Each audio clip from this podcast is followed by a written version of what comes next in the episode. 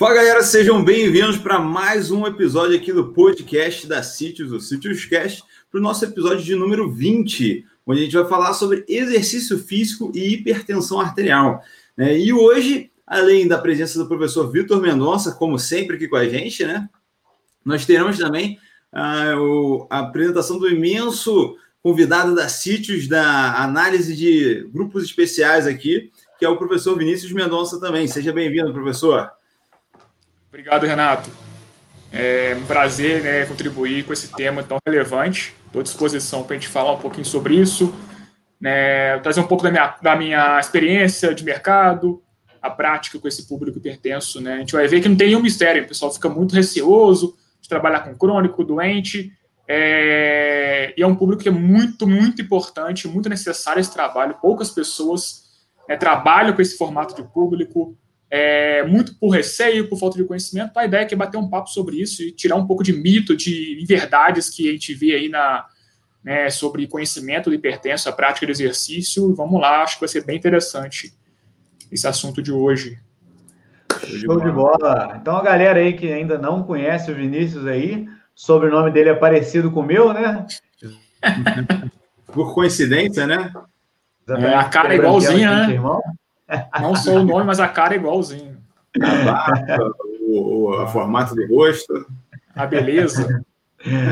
Mas, para começar, Vinícius, conta aí pra gente um pouco aí da sua trajetória aí com esse tipo de público, público pertence Sim. aí, quanto tempo que você trabalha com esse público, manda aí pra gente. Claro. Né, eu sou formado pela Federal Juiz de Fora, Educação Física, 2001, e desde então, é, sempre foquei em grupos especiais, na faculdade mesmo, né, a gente começou a trabalhar junto com o professor é, José Marques, o professor Henrique, no, é, Henrique Mansur, esse foco em públicos especiais, focando em hipertenso, diabetes, cardiopata, idoso, e eu tive a oportunidade, logo após formar, entrar num programa de reabilitação, né, de uma operadora de saúde que é Juiz de Fora, focando a reabilitação em clientes de alto risco. É, essa operadora tinha o objetivo de trabalhar aquele cliente de alto risco que tem um, né, uma que ele tinha não tinha um, um, formato de acompanhamento de saúde, não tinha uma equipe multidisciplinar para acompanhar a saúde desse paciente.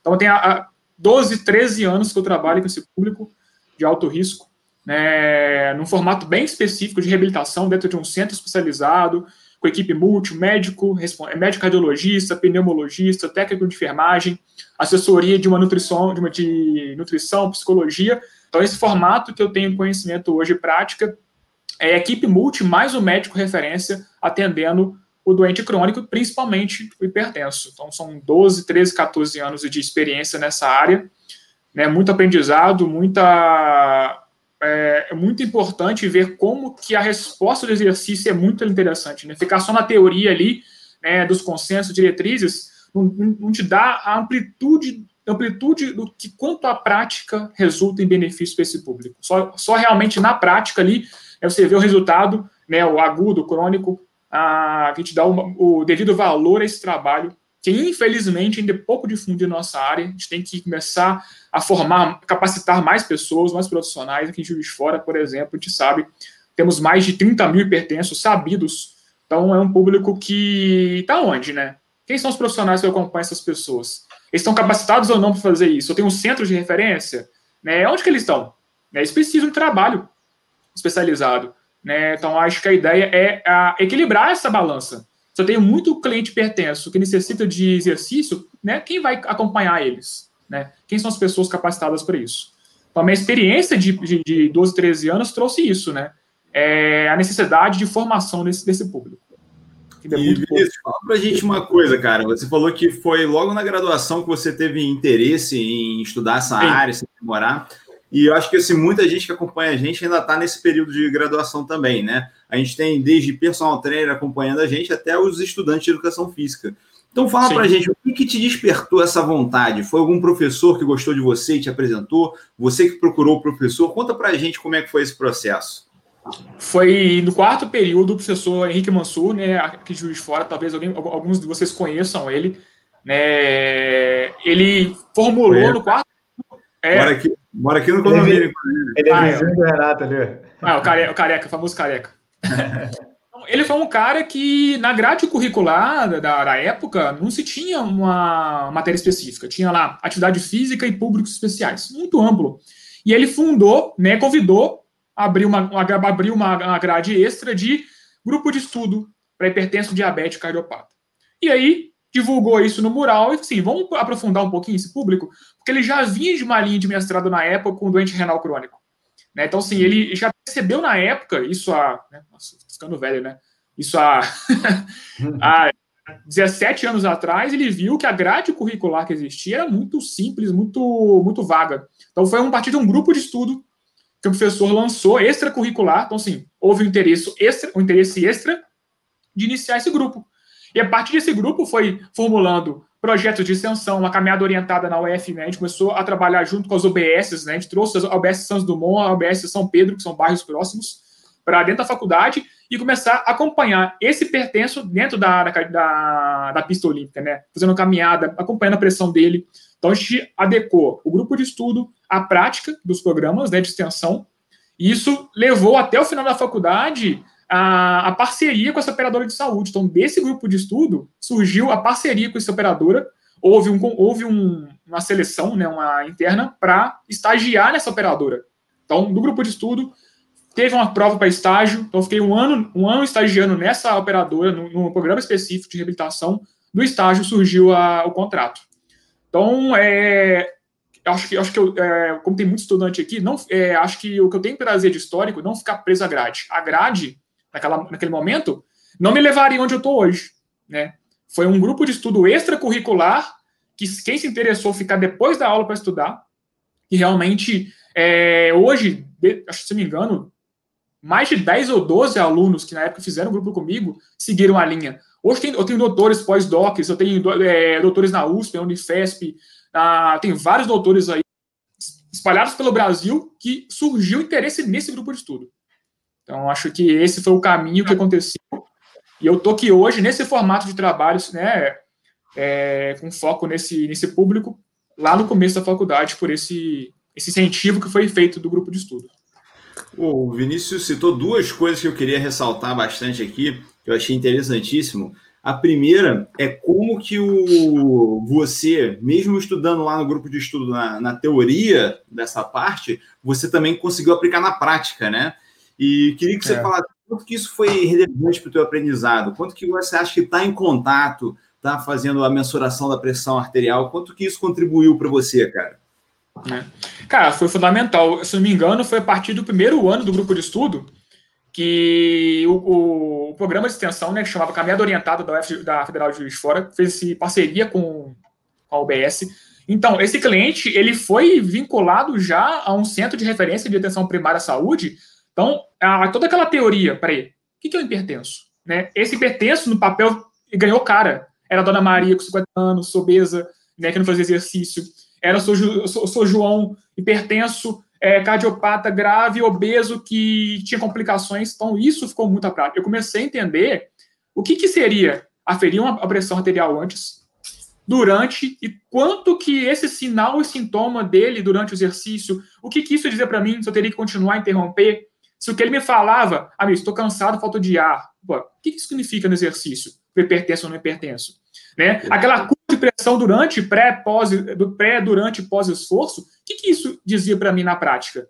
Então, ali na prática mesmo, eu comecei a entender que a diretriz, que o consenso, o artigo é fundamental. Mas ele, ele, ele quando é jogado para a prática, né, ele não é muito replicável, não. É, a base é fundamental a base é fundamental. Você não pode, assim, você não pode colocar a mão do anticrônico sem ter a base. Ponto. Uhum. Você tinha lá aquela diretriz específica lá, tantos por cento do VO2 aplicar a frequência cardíaca, tantos por cento moderado. Cara, é a sua, é o seu pontapé inicial. Na prática é bem diferente, né?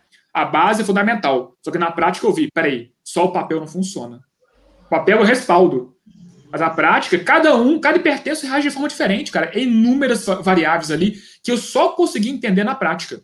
Porque você não pode isolar seu paciente. Né? Chegava a Dona Maria para mim, ela não é só Maria hipertensa. É Maria com histórico absurdo de várias questões psicológicas, sociais, emocionais, é, crônicas. ela não era só hipertensa. Eu comecei a olhar o paciente, comecei a olhar o indivíduo. O que envolvia aquele indivíduo? Para ela, tá ali caminhando comigo, o objetivo dela é a socialização. Eu ficar, se eu ficasse preso só resultado de hipertensão, eu não ia a, aderir esse paciente, não ia fazer com que ele ficasse no programa ou que ele percebesse o benefício. Então, a prática me trouxe isso, né? Esse, esse paciente crônico, ele é muito mais do que só a doença que ele tem. Eu tenho, que, eu tenho que avaliar e ficar atento a muitas outras variáveis. Muitas outras variáveis. E cada um é um ser biológico diferente. E isso, isso não é clichê, não. É realmente na prática. Se eu ficar mais 10, 15 anos na prática hoje, eu vou, vai aparecer para mim um paciente hipertenso com a variável que eu nunca vi que vai interferir na prática. Eu tenho que ver ali, testar, avaliar, buscar referência, fazer histórico. Então a prática me trouxe essa realidade. Que assusta um pouco no começo? Sim. Mas ela é muito mais gostosa porque você começa a mensurar o resultado. Basicamente é isso. Excelente. Boa. É, a galera que está participando aqui com a gente, que já está pedindo a indicação de exercício, de musculação, aeróbico, pode ficar tranquilo, Opa. galera, que já já a gente vai discutir sobre isso, né? Calma, Algo que a gente estava discutindo aqui antes de abrir né, a, a nossa live aqui, nosso podcast, era sobre o mercado como um todo, né? Eu gosto sempre de falar sobre isso. Por quê? Muitas uhum. pessoas, né, até mesmo a Sil falou ali, né, pouco se interessam pelo assunto. E o que a gente estava vendo, a gente estava discutindo aqui antes, que a gente tem os dados aí de população adulta de uma meta-análise de 2020, de mais ou menos 31% da população adulta tem hipertensão, e dados gerais aí do Digitel, que o último foi de 2018, a gente está falando de 24 pouco por cento da população brasileira. Ou seja, assim, é um público gigantesco. A gente está falando de um quarto da população tem hipertensão, né? E aí eu acho, eu, eu entendo como um nicho extremamente interessante, né? Porque do mesmo tempo que a gente tem um público aí bem grande, como a gente acabou de falar, um quarto da população, a gente tem pouquíssimos profissionais capacitados no assunto, né? Então é muito interessante a gente uh, entender melhor sobre isso. E aí já vem a primeira pergunta: pô, o cara está ali começando a, a trabalhar, o cara ou está na faculdade ainda pô, quero trabalhar, gostei dessa ideia aí, desse negócio aí de trabalhar que pertence e tal. Onde que, como que eu vou começar com isso daí? Onde que eu vou procurar é, conteúdo? Como que eu vou começar a estudar sobre o assunto? Uhum. É o que você falou importante, né? Olha o nicho de mercado que a gente tem. Isso que você falou, né? O dado do Vigitel 2018 é proximamente 25%. Isso que é sabido. tem aquela pessoa que pertence nem sabe. Então, cara, é um, é um absurdo, cara. É um mundo de pessoas, né? Isso vai possibilitar que ele vá na academia? Não deve ter vários clientes seus aí que são hipertensos e não sabem, estão com você, ou são hipertensos e ele faz o treino padrão. Né? A hipertensão ela não é, é, é restrição absoluta de exercício, não. Né? É caso a caso, né? Isso não vai. É, eu tenho que prescrever um, um treino muito específico para hipertenso? Não. Né? O que, dire... o que diretriz, né? O Vitor perguntou, né? Onde que eu vou buscar isso? Né? Eu vou buscar, primeiramente, o que, que é as diretrizes dos consensos, e, e é, que são médicos, né? Não tem como fugir. Né? Se eu tenho formação em educação física, eu quero trabalhar com crônico, eu tenho que entender, primeiramente, o que, que é aquela doença. Eu vou buscar o que? Lá, no, lá no, no na, na, parte é, médica. Qual que é, o que, que é hipertensão? Como que ela funciona? Fisiopatologia dela, né? Como que é o sistema pressórico do corpo? A normalidade e a, a, a normalidade e ela anormal. Ponto. Primeira coisa. Né? Eu tenho que saber quais são as classificações dessa doença. Existe um, nível 1, 2, 3, existe hipertensões diferentes ou não? Então, antes de começar a, a me interessar por esse público e pensar exercício para hipertenso, eu tenho que pensar o que, que é hipertensão. Ponto. Mecanismos né, que o corpo faz para controle da pressão arterial, os órgãos que são, a, que são impactados da pressão alta. Então, primeira coisa, buscar ah, os consensos diretrizes que explicam né, é, epidemiologia da pressão arterial, fisiopatologia, o que, que é, classificação e risco. Eu entendo, primeiramente, isso. Depois, entendendo isso, eu vou pegar a prática de exercício e ajustar para esse público. Né? Ah, eu vejo que muitas, muitas vezes é, o profissional quer, quer na ânsia ali de começar mercado, ele pega o exercício e quer adaptar o hipertenso. Não, é o fluxo, é o fluxo errado. Né? Uhum. Você vai ah, você, ah, né? você vai começar a fazer uma ordem contrária. Porque se pegar um exercício lá, peraí, será que esse movimento aqui com X% de frequência, de carga e tal, ele ajustado pertence, ele vai dar certo? Não, peraí. Será que essa hipertensão aqui, com essa classificação, com esse tipo de histórico, né, com esse perfil aqui, ele vai responder bem a esse exercício? É o contrário, tá? Uhum. Tá, a, a gente se interessar por esse público, hipertensão arterial, hipertenso, é entender o que, que é hipertensão arterial. Básico. Por quê? Uhum. saber se a pressão X normal ela vai responder é, da forma X ao exercício, se eu não sei o que é normalidade, o que é normalidade, né? Então, para começar a entender essa área, é buscar diretriz e consenso que explica epidemiologia da pressão arterial, o que é uma pressão arterial normal, o que é uma normal, o que, é, que a doença impacta no corpo, classificação e risco dela. Ponto. Moldeio ao público. E aí eu vou começar a adaptar o treino a esse tipo de classificação que eu falei. Hipertensão é um mundo, cara. Nenhum pertence igual ao outro. Né? Então, uhum. assim, se pertence igual ao outro, o exercício pode não ser igual ao outro. Ponto. Sem, é sem, ir muito, sem ir muito a fundo, Vinícius, traz para a gente aí quais são, o que é uma pressão normal, é, o que, é uma pressão alta e, tipo, durante o uhum. exercício físico, o que, o que, que acontece é. normalmente? A pressão sobe, é. diminui? Deixa eu complementar essa pergunta, que eu acho que o Vinícius vai conseguir responder muito bem, é, que além disso, né, além dessas variáveis fisiológicas que a gente consegue medir, o que, que você costuma ver de sintomas que costumam se manifestar? Como você disse, tem muita gente que tem hipertensão e nem sabe. Né? Uhum. E como é que talvez a gente consiga ter essa ideia de que o aluno pode estar com um quadro hipertensivo, pode estar chegando nessa fase? É, tenta explicar para a gente um pouco desses sintomas que costumam aparecer nos hipertensos e que o personal pode ficar mais atento na prática dele. Legal, acho que as duas perguntas aqui eu vou, vou começar falando o quê? Primeira coisa, pressão arterial. Uma variável que é mensurável, né? Então, você tem que saber medir a pressão arterial corretamente. É, então, acho que assim, coisa dentro do pacote lá de entender o que é pressão arterial, é saber mensurar isso. De forma correta, aparelho correto, assim, é a técnica. A técnica. Tô medindo a minha aqui agora. Olha, olha lá, ó. Ih, ó, 15 por 8, tá enrolado, hein? Então, assim, é aparelho, técnica correta, e é, é, prática, né? Pega seu pai, sua mãe, namorado, amigo aqui e vai ver na prática. Por quê? A, o diagnóstico, ele vem do médico. Ponto. Né? Ética médica, a gente não vai confundir isso. Você está com o seu cliente hoje na academia, você afere a pressão dele 15 por 10, você não pode de forma nenhuma falar o senhor está hipertenso. Não existe uhum. isso. Né? O diagnóstico é médico. Ah, o profissional vai medir a pressão dele durante, pré, durante e pós-esforço para saber como que a PA reage ao esforço e ponto, acabou. Tomado uhum. desse eu vou liberar ele com pressão mais alta, mais baixa. No esforço, ela aumenta a baixa, eu vou manter ou não. No finalzinho do esforço, está baixa, está alta. Isso é feito do exercício, do exercício eu posso liberar ele para casa de segurança? Então, a técnica é para você aplicar na prática para saber a resposta da pressão no exercício, é o diagnóstico vem do médico, tá? Uhum. É importante muito isso, porque às vezes a fala, né, a gente não tem condição técnica, formação nenhuma e ética para diagnosticar ninguém. É que, que, o, que o Renato falou e o Vitor falou, né? Sintomas, né? Tem muita gente que não sabe, né? Os mais clássicos sintomas são é, cansaço excessivo, né? Eu tô, fazendo, tô cansando muito mais do que o normal de uma rotina diária. Aquela escada que eu subia, normalmente de dia, tô mais cansado, mais ofegante. Dor de cabeça é muito comum, né? Que confunde com várias coisas. Não sei, cefaleia, ela é praticamente metade das doenças do mundo causa cefaleia. Então, dor de cabeça, visão turva, né? É um cansaço, algo diferente de mostrar. Aumento da frequência cardíaca pode ser porque você está descondicionando. Então, dor de cabeça, o cansaço excessivo, em graus mais elevados, né? Visão turva, tontura, mal-estar, torpor, tomei, tomei tonto. Então, a pressão arterial, ela tem, né, tanto a mais baixa quanto a mais alta, hipotensão, hipertensão, às vezes ela se confunde, né? Então, é muito perigoso a gente ficar atento. Ah, dor de cabeça, pressão alta, né? Vai lá e aí toma tal iniciativa. Ou tá suando frio, suor, é, suor frio e tonto. Ela tá baixa, tá caçando no cara. Pode ser alta, né? Então, muito uhum. atento né, a sinais e sintomas. Sinais é que você percebe.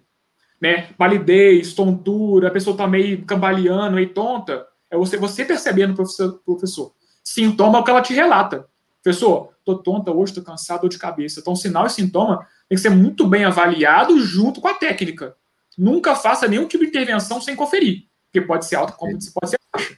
Né? Você pode piorar o quadro.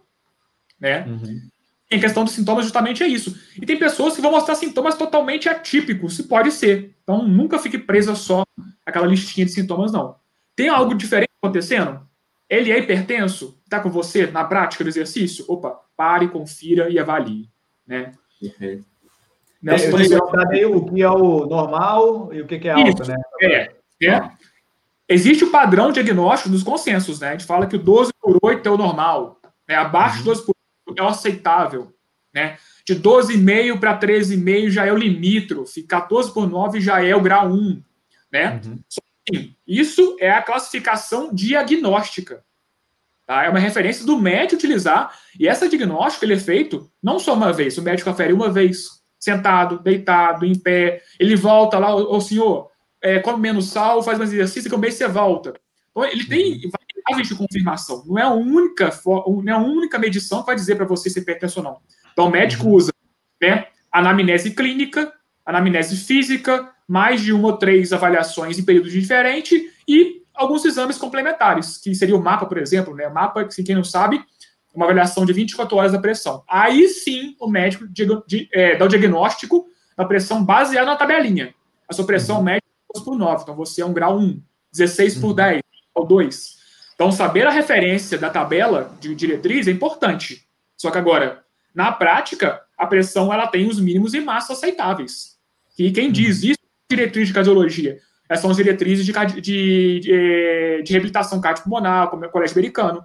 Então, eu posso muito bem ter um paciente hipertenso na esteira 18 por 9. Uhum. Sim, eu vou ter um acréscimo de pressão arterial durante o esforço. Né? Eu uhum. estimulo aquele, aquele sistema a, a, aumentar o dispêndio energético. A pressão ela vai é, aumentar durante o esforço, sim. Ela vai ter um pico inicial maior, chega num platô de adaptação, sim. Após o esforço, ela, ela cai mais rápido ou menos rápido, de acordo com, com a condição física do paciente. Então, sim, a pressão ela varia no esforço a cada segundo. Então, se eu ferir pressão do lado na esteira, 18 por 9, ao mesmo tempo alguém aferir no braço direito dá 18 por 10, ah, tá errado? Não, ela varia a cada segundo. Então, a referência de tabela diagnóstica é uma coisa e a referência durante a prática é outra. Né? Na diretriz americana, a American Code, você pode manter um, um hipertenso compensado, assintomático, sem sintoma na esteira a 20 por 10. Né? Mas uhum. isso é o seu feeling, é o sinal sintoma, é a aferição constante, avaliando outros sinais e sintomas. E é isso, claro, o tempo da prática com esse paciente vai te dizer se 20 por 10 é aceitável daquele paciente tá? Com histórico ou não. Só, só adicionar aqui, ó, quem está aqui junto com a gente, acabou de mandar palminhas aí, ó, Henrique Mansur. Oh, tá participando aí com a gente, já foi mencionado aí hoje. Muito bom. Professor, né? mestre, mestre.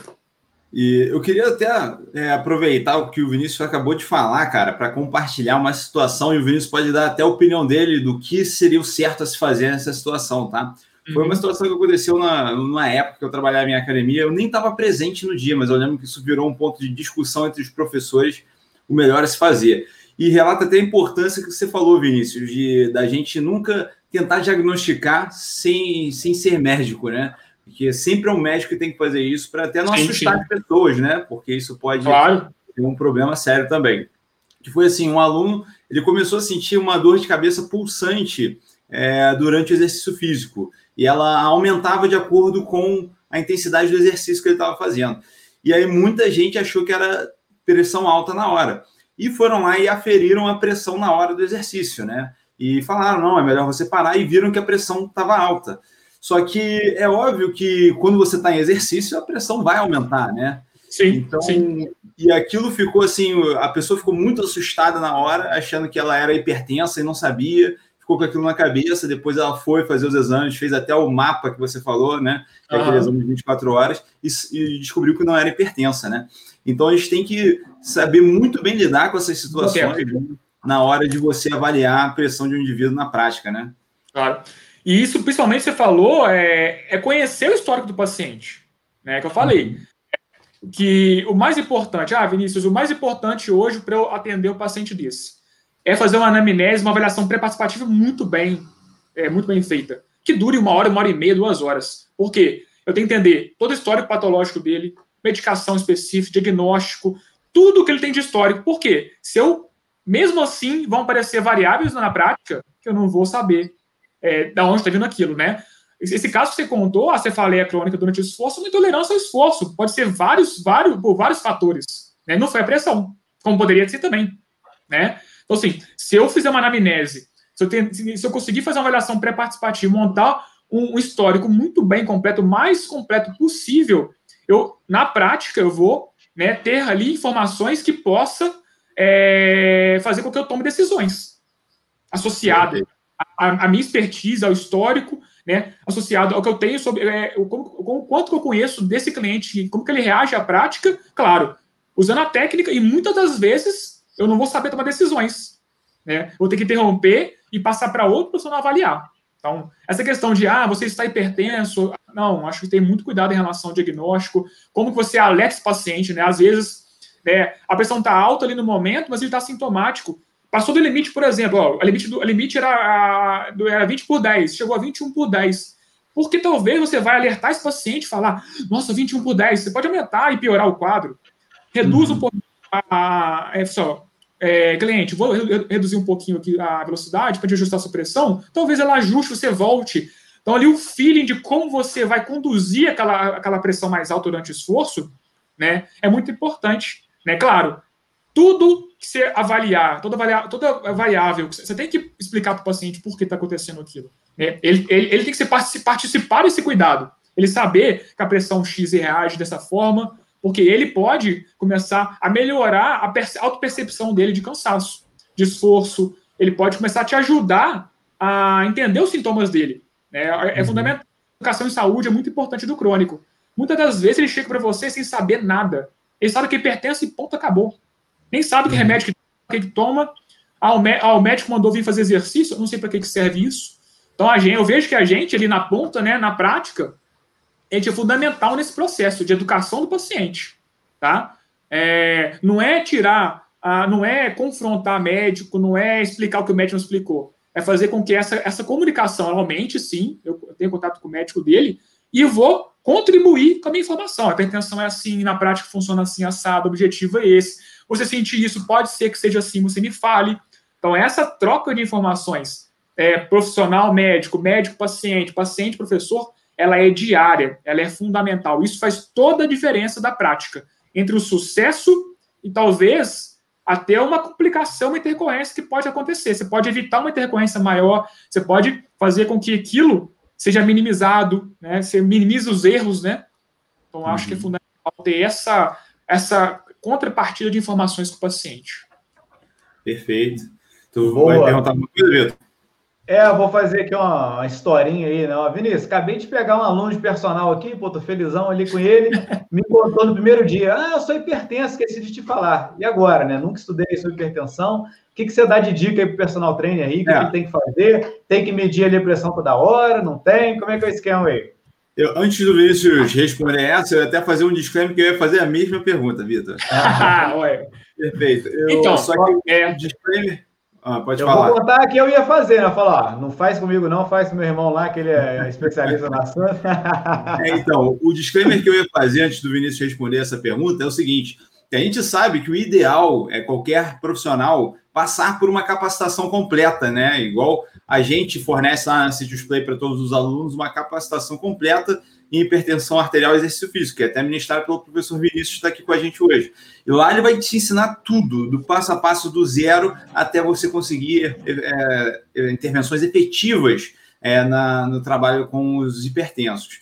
Mas é óbvio que aqui a gente quer dar um norte para vocês também. Né? Então a gente vai dar aqui várias, uma série de informações para vocês já entenderem como, é, para não serem pegos de surpresa, vamos dizer assim, mas se preocupem em se capacitar a mais. Só que isso que o Vitor falou é extremamente relevante, principalmente porque, assim, é, tem muita gente que não está preocupado em saber prescrever treinos para hipertensos, porque ele não tem nenhum aluno assim, ele não se preocupou com isso ainda. Porém, pode ser que amanhã chegue um aluno hipertenso para treinar com ele, pode ser que, por exemplo, a mãe dele fique hipertensa e ele quer saber como que ele vai atuar com a mãe dele. Então, por isso que o que o Vinícius vai explicar agora para a gente é extremamente relevante, porque pode ser que seja você que está assistindo a gente amanhã que vá trabalhar com aluno, mesmo que você não tenha nenhum aluno ainda, né? Então conta pra gente, Vinícius, o que, que a gente tem que fazer, então? Primeira coisa que você chama atenção pra gente na hora de trabalhar com os hipertensos.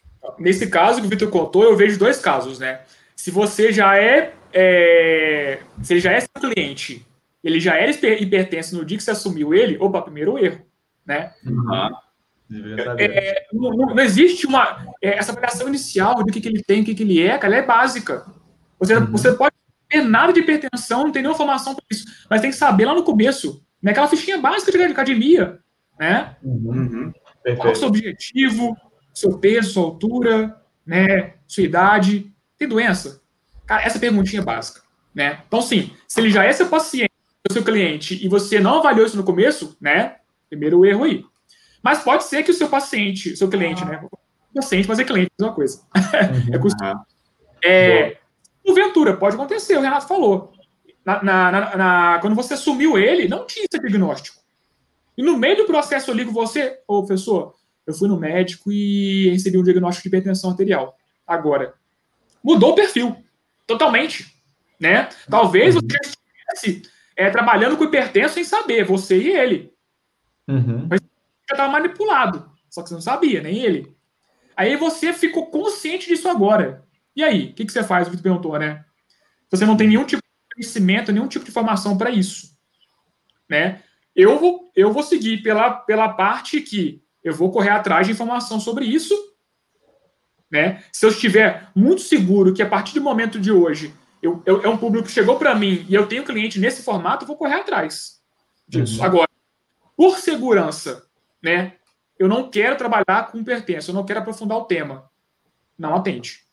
Né? Uhum. Eu acho que a ética profissional justamente é essa. Você vai arriscar né, a, a sua profissão e vai arriscar esse, esse, esse cliente. Pode ser que não aconteça nada, mas você vai ficar no acaso, você vai ficar no, no, no achismo, né? Então, ou você, né, dá um ponto ali e se capacita o mínimo necessário, isso é contínuo, não é um dia só, não é fazer um curso, não é fazer um curso X, né, e você está capacitado, é, é, pegar aquele ponto para iniciar e você se manter atualizado, ou você passa para o profissional, né? Ética, acho que a ética profissional serve para isso. Você passa para ele, para alguém que vá conduzir esse trabalho, né? Porque é, é uma questão de segurança, né? Quando eu falo em doente crônico, paciente crônico, segurança é priva em primeiro lugar. Por quê?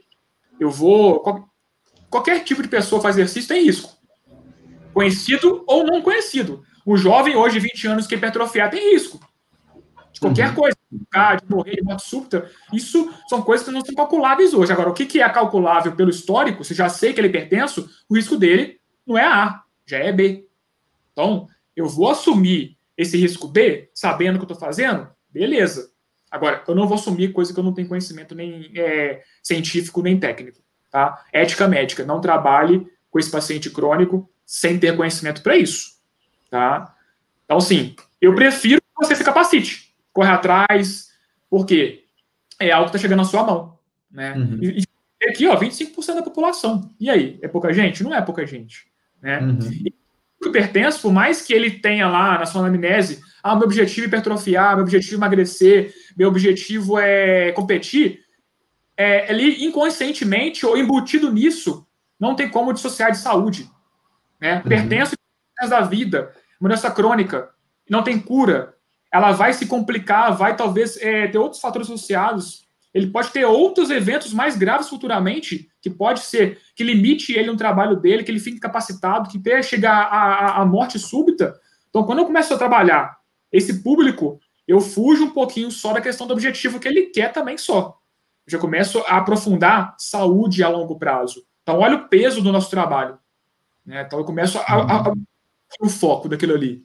É né? muito mais abrangente, né? do que só a questão do objetivo dele. E eu espero que esse paciente, ele com esse cliente, ele vai entender que com o tempo não é só emagrecer, não é só, é, não é só hipertrofiar, que a pressão compensada, controlada, e o exercício auxilia nisso, ele vai ter uma, uma, uma longa vida, né, mais uma, uma, longa vida maior, mais uma sobrevida, qualidade. E ele vai. Isso, quanto mais tempo né, ele vivenciar isso, ele vai dar um peso maior. Boa. Aí até de forma geral, assim, algumas diretrizes aí para o cara que está começando a atender esse público. Tem algum exercício que ele tem que evitar de todo jeito? Essa questão de mensurar né, a pressão ali tem que ser antes do treino, depois do treino, durante o treino inteiro? Como é que funciona? Cara, não existe exercício proibido. Tá? É, gente, todo, todo, todo diretriz ela traz as contraindicações absolutas e relativas. Né? Uhum. Isso em relação à condição clínica momentânea, não em relação ao exercício. Né? Uhum. Então, existe ação absoluta, por exemplo, não se faz exercício com um paciente hipertenso com a pressão no momento 20 por 10 sintomático, sentindo, sentindo alguma coisa. Uhum. Isso uma contraindicação absoluta do momento. Então, nenhum uhum. exercício nesse momento. Né? Não se faz exercício físico hipertenso que não esteja compensado. Ele não tomou remédio hoje. Ele está desprotegido. Então, a contraindicação absoluta, ela é em relação à conduta clínica, não ao exercício. Né? Eu tenho coisas particulares, né? Então, toda contraindicação, ela é relativa em relação ao exercício. Por exemplo, se eu tenho hipertenso, ele, tem, ele já é uma hipertensão refratária, que ela, ela é muito mal conduzida. Ela, ela, por mais que ela tenha uso de três, quatro medicações, ela é muito resistente, por exemplo. Tem casos assim. Né? O médico já usou cinco, seis classes de medicação, ele é, zerou sal, perdeu peso, e ele está PA 15 por 10. Né? É a PA dele. Aí eu não faço uhum. exercício? Faço, mas com indicação relativa. Aí eu vou uhum. então, suprimir alguns exercícios que vão aumentar a PA dele com mais, com mais carga. Vou suprimir a isometria de, de, de pequenos músculos, é, é, de, de, de, punho. Eu vou é, suprimir um exercício com declinado, né? Então, uhum. a contraindicação é relativa de acordo com a questão clínica atual da pessoa. Agora, em forma geral, não existe nenhum tipo de exercício contraindicado para hipertenso. Uhum. Né? Inclusive, o American Code ele classifica a prescrição do hipertenso, ele a classifica como prática de exercício para a saúde. Público uhum. geral. Não existe. Uhum. Vou pegar as relativas e ajustar. Né? Uhum. Caso a caso. E a questão da mensuração da, da PA durante o treino? Ah, sim, sim, é? vamos lá. É, eu, eu, tenho três grandes momentos né, do, do, do, treinamento. Né? Isso basicamente né, é o pré-esforço, como ele chega, durante o esforço, como ele reage, e o pós-esforço, como ele está voltando à calma. Então, uhum. a pressão arterial tem que ser vista desses três formatos. Por quê? Se ele faz exercício com você uma hora por dia, ele está 23 horas longe de você. Primeira coisa. Né? Então, pré-esforço, eu tenho que associar a mensuração da técnica, mensurar a pressão arterial dele uma ou duas vezes, associado a uma boa anamnese diária. Pressão uhum. arterial feita dois braços, se for o caso, para conferir. Dormiu bem, tomou remédio hoje, comeu uma coisa diferente, nananã.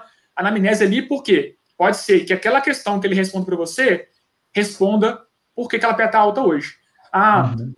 não, não dormi bem à noite hoje, enquanto fui no churrasco um pouco mais de sal. Ah, então justifique sua PA 13 por 9 hoje. Uhum. Né? 13 por 9, eu libero ou não libero? Né? Pela diretriz eu libero.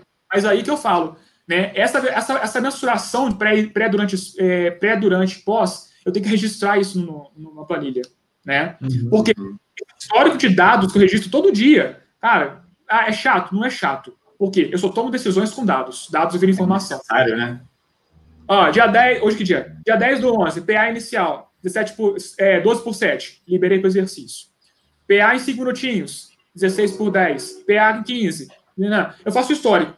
Pós, é, pós-exercício, 11%. Eu monto uma curva diária. Isso num hum. dia.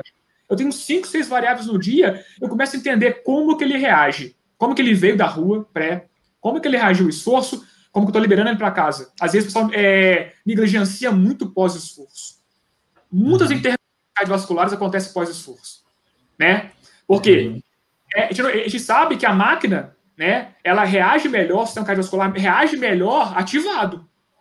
Uhum. Então, ela pode acontecer, por exemplo, no hipertenso, muito mais comum no pós-esforço, na recuperação, do que no, no, pico do esforço. Então, o pessoal fica assim, ah, o mais perigoso, o mais importante é o pico? Ah, é. Mas, pessoal, não, às vezes, é que a recuperação, quando esse sistema cardiovascular começa a, a, ter aquela troca simpático para simpático, né, autonomia ali, é, é, é, o risco, o risco maior de intercorrência é após o esforço. Você desliga a máquina, ela volta, volta a calma. Então, uhum.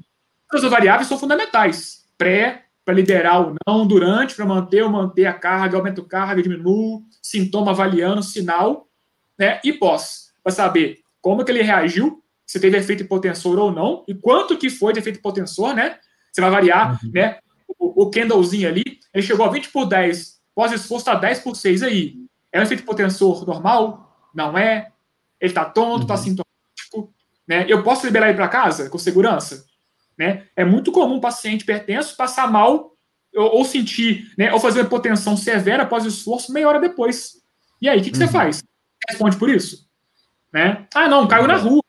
Já não está comigo mais. Uhum. Né? Então, assim, a mensuração ela é fundamental quantas vezes for necessário. E o seu feeling de históricos vai te dizer que paciente que é esse. Se eu tenho um histórico de um mês do paciente pré-esforço e a média dele pré-esforço é 12 por 7, e ele chegou hoje para mim 13 por 8, eu vou fazer o que com ele hoje? Ah, não, 13 por 8 é aceitável pela Mas olha a média do cara. Era 12,7, 13 por 8. Tem coisa diferente aí. Né? Uhum. Médios que você faz histórico é fundamental para tomar decisão, porque cada paciente reage de uma forma. Tá? Então, a mensuração é fundamental, somada a outras coisas. Frequência cardíaca, percepção de esforço, Borg é fundamental para tipo, crônico. Né? E todas as outras. mais dados você tiver para trabalhar, melhor, né, cara? Aí ah, tem que registrar, não fica, ah, guardei na cabeça. Não existe isso. Né? Uhum. A gente tem que pegar esse dado. Esse dado isolado não diz nada. Mas se eu botar ele no uhum. histórico, eu, eu viro formação e tomo decisão. Paro ou não paro. E aquela questão, ah, programei para o meu pertenço oito semanas a ficha 1. Quem te disse que eu vou mudar em oito semanas ou não? É o histórico. Uhum. Né? Ele agiu bem. A pressão dele foi aceitável ou não? Ele está na fase de adaptação ainda. Pode ser que oito semanas não foi suficiente. Precisa de 10, 12. Uhum. Né? É importantíssimo. O dado da informação para tomar decisão. Boa. O Ellison mandou uma pergunta que acho que se encaixa bem nesse momento, porque ele mandou aqui: uma volta calma seria indispensável para esse tipo de público? O que, que você acha Cara, no final do treino? A volta calma é indispensável para qualquer tipo de público treinamento, né? Porque eu tenho que saber como que ele reage, né? E muito o quê? Muito do, da volta calma me dizer como que foi o esforço, né? Uhum. Uhum. A calma não é aleatória. Se fiz um esforço muito intenso, ele vai ter um tempo de retorno X que vai ter X é, queda das variáveis que estou acompanhando. Então, uhum. né, o, o, a, a, volta calma me diz muito de como foi o treino, basicamente. E para hipertenso é fundamental. Por quê? O hipertenso, né, todo mundo tem pressão arterial. E todo mundo reage né, de uma forma X. Agora, o hipertenso, ele tem uma, ele tem uma dificuldade, o sistema dele ele tem uma dificuldade de regulação pressórica. O uhum. sistema não é que ele seja falho, mais lento, né? As variáveis, a pressão ela vai se regular mais, é, mais rápido ou mais devagar. Então, a regulação ela é, não é tão fina, não é tão precisa igual a nossa que é no robotenso. Uhum. Então, se ela precisa, se ela não é tão quadradinha igual no normotenso, a volta calma vai ser diferente. Vai demorar uhum. um pouco para cair, ou vai cair mais subitamente porque ele toma um remédio X que, que vai fazer com que a pressão caia muito. Então interfere muito a idade, o nível de treinamento, o remédio faz muito, muito diferença em relação ao pós-esforço.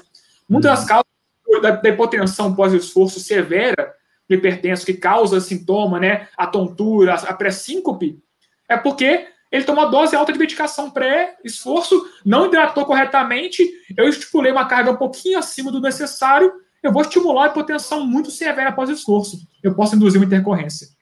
Então, acompanhar esse, esse pós-esforço é muito importante. Uma, duas, três vezes, relatando assim, nossa, então tudo bom com o senhor, e a tontura passou, acompanhar isso tudo. Então, eu considero, não existe o mais importante, mas a volta calma para hipertenso, ela é fundamental para a segurança e qualidade da, do treinamento. Tá? Não adianta fazer um pré-esforço muito bom, um, um, durante o esforço, top, se você não trabalhar a volta calma com qualidade. Né? Você vai impor a esse paciente o sintoma, um sinal, um risco, que ele vai considerar que o trabalho não foi feito. Pô, passei mal após o treino. Então, tudo de bom que você perdeu. Né? Então, a uma pertença ali é, é fundamental. Fundamental. Muito bem feita. Uma, uma questão que eu queria te perguntar, é, dentro dessa parte que a gente falou de se avaliar é, a mensuração de pressão durante, pré e pós-exercício, é se em todos os níveis de hipertensão você acha que é primordial fazer isso, ou se, por exemplo, aqueles que ainda estão naquela zona limítrofe ali, se esses você não precisa ter tanta cautela assim, tá? Eu vou te, até te dizer por que, que eu estou te perguntando isso. É, teve um caso uma vez que a gente estava discutindo num grupo de estudos lá, bem lá atrás mesmo, quando eu participei da academia que eu trabalhei, e eles estavam falando de um aluno que ele tinha vergonha, ele, ele, basicamente ele se sentia mal de estar na academia e parecia que ele era o, alguém doente, né? Porque, o ET. Uhum. Exatamente, o ET dentro da academia, porque ele fica lá toda hora, alguém medindo a pressão dele, e ele se sentia mal com isso, né? Só que a gente sabe que em alguns casos, só assim que você pode fazer uma boa prática de exercício, não tem jeito. Mas você acha que todos os níveis de hipertensão são necessários, são ideais? Você não arriscaria? O que, que você tem a dizer sobre isso, Vinícius? Primeira coisa é o nível de hipertensão que ele tem, né, o grau dele. Né, grau 1, 2. Uhum. É um pré-hipertenso, sem medicação, com medicação, tão histórico. O grau inicial o quanto tempo ele tem essa doença, né? Que sabe que, por mais compensado que a pessoa esteja, quanto mais anos você exposto à doença, mais nível de lesão, né? Em órgão uhum. alto, complicações. Então, assim, ó, três, três coisas básicas. Tem várias, tem, tem, ou, tem mil variáveis. Uhum. A hipertensão dele, né? Se é pré-hipertenso, um, dois, três ou quatro. Se ele tem alguma outra patologia associada, né? Que a gente fala que ele, além de hipertensão diabético, além de hipertensão cardiopata, e se ele toma qual tipo de medicação. Ponto. Uhum. Mas, disso também, eu não arriscaria fazer uma aferição só do cara que eu não conheço. Não sei. Uhum. Uhum. É, pode ser pré-hipertenso e a, PA dele não terá em nada em relação a, a variar, a, ao, ao Kendallzinho ali, quanto tem variar. Mas eu vou começar com mais critério: 5, 10, 15, 20. 5, 10, 15, 20. Ó, oh, uma a de grau baixo e aquela PA dele tá, tá se mantendo normal durante o esforço, eu passo para duas, passo para uma. Mas aquela questão, o mínimo é uma. Eu não vou é, ser o herói ali depois de um ano. Ah, o cara tá um ano comigo, nunca alterou PA. Pode ser que naquele dia altere. E aí, o que, que você faz? Uhum. É, uma, varia, uma, varia, uma aferição que seja o pico é fundamental. Por quê? Como você sabe que ele reagiu ao esforço? Vai ficar no achismo? Né? Uhum. Então, assim, eu oriento. É hipertenso? Vou saber do risco dele inicial, do grau de complicação. Independente disso, começa mais pressionado, 5, 10, 20. Né? É menos risco, um grau menor? Eu posso espaçar e transformar isso em uma. Vai dizer muito seu histórico. Né? Registra. Agora, ele é um paciente crônico com alto risco maior, pertence a outras complicações, né? prive pela segurança. Eu posso começar com 5 e ir para 3, é o feeling ali, mas não existe trabalho de é, que pertenço e nenhum tipo de exercício que não tem no mínimo uma aferição no pico, por exemplo. Tá? Boa. Isso não existe. Eu não vou negligenciar essa, essa aferição e ficar no achismo. E quanto maior o risco, eu vou ajustando. Nada impede que depois de três meses aquele paciente já, pô, eu tô com uma aferição só, o perfil dele mude. Ele passa a sentir uhum. desconforto, ele troca medicação, ele não era uhum. infartado em ele, ele não era de diabetes, pareceu com diabetes, assim, essa, essa, essa mudança de perfil dele, ele é todo dia, né? Ele não é hipertenso hoje, que 20 anos vai ser a mesma coisa. Então, eu, eu, eu quero que a prática ali, ela vai se moldando de acordo com a sua variável que você registra diariamente, com o histórico dele, e de como de hoje para frente ele vai se manter. Tá? Mas no mínimo uma. Não, não pequem pela, pelo erro. É, Boa. E aí, nesse caso, você, acha que existe a possibilidade do cara fazer uma, um atendimento à distância, aí, o profissional de educação física fazer um atendimento à distância com um cara desse, ele mesmo é. medindo a pressão? Como é que seria isso? Até uma questão importante, né? principalmente no momento que a gente está vivendo agora, por conta do coronavírus, principalmente os grupos de risco, não estão querendo se expor, né? E a gente nem, sabe que. Nem pode, né? Nem, nem pode. pode, né? Exatamente. Então não seria viável ele frequentar uma academia nesse momento. Então, muitos profissionais estão é, optando pelo atendimento à distância. Só que aí uhum. fica a questão, né?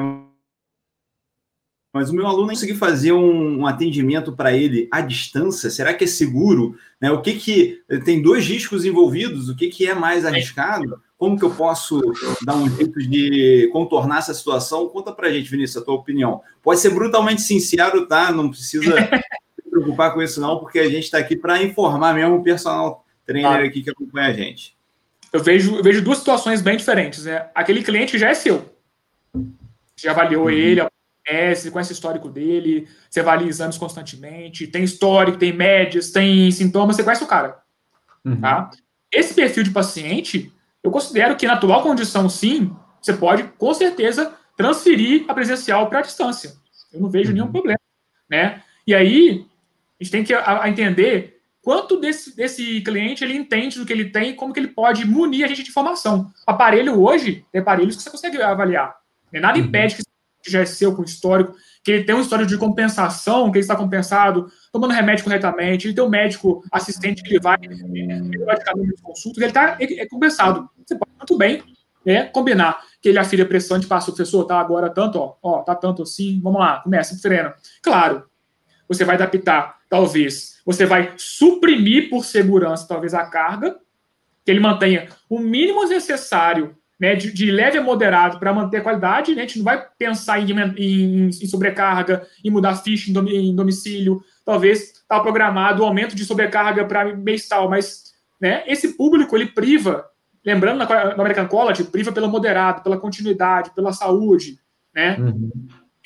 Se você vai transferir ele para domicílio, eu, eu, sugiro que ele informe as variáveis, anamnese, como você dormiu, como você passou o dia hoje, medicação, variável pré, durante, pós, mesmo controle, só que eu prefiro que você suprima um pouco as cargas e mantenha aquele contínuo moderado ali, que ele vai manter a, a, o trabalho dele sem perder, porque esse público pede muito rápido que a gente, né? O isolamento hoje, a gente sabe, a gente sabe que a segunda onda talvez apareça, a terceira onda não vai ser nem relacionada ao Covid, vai ser doença crônica.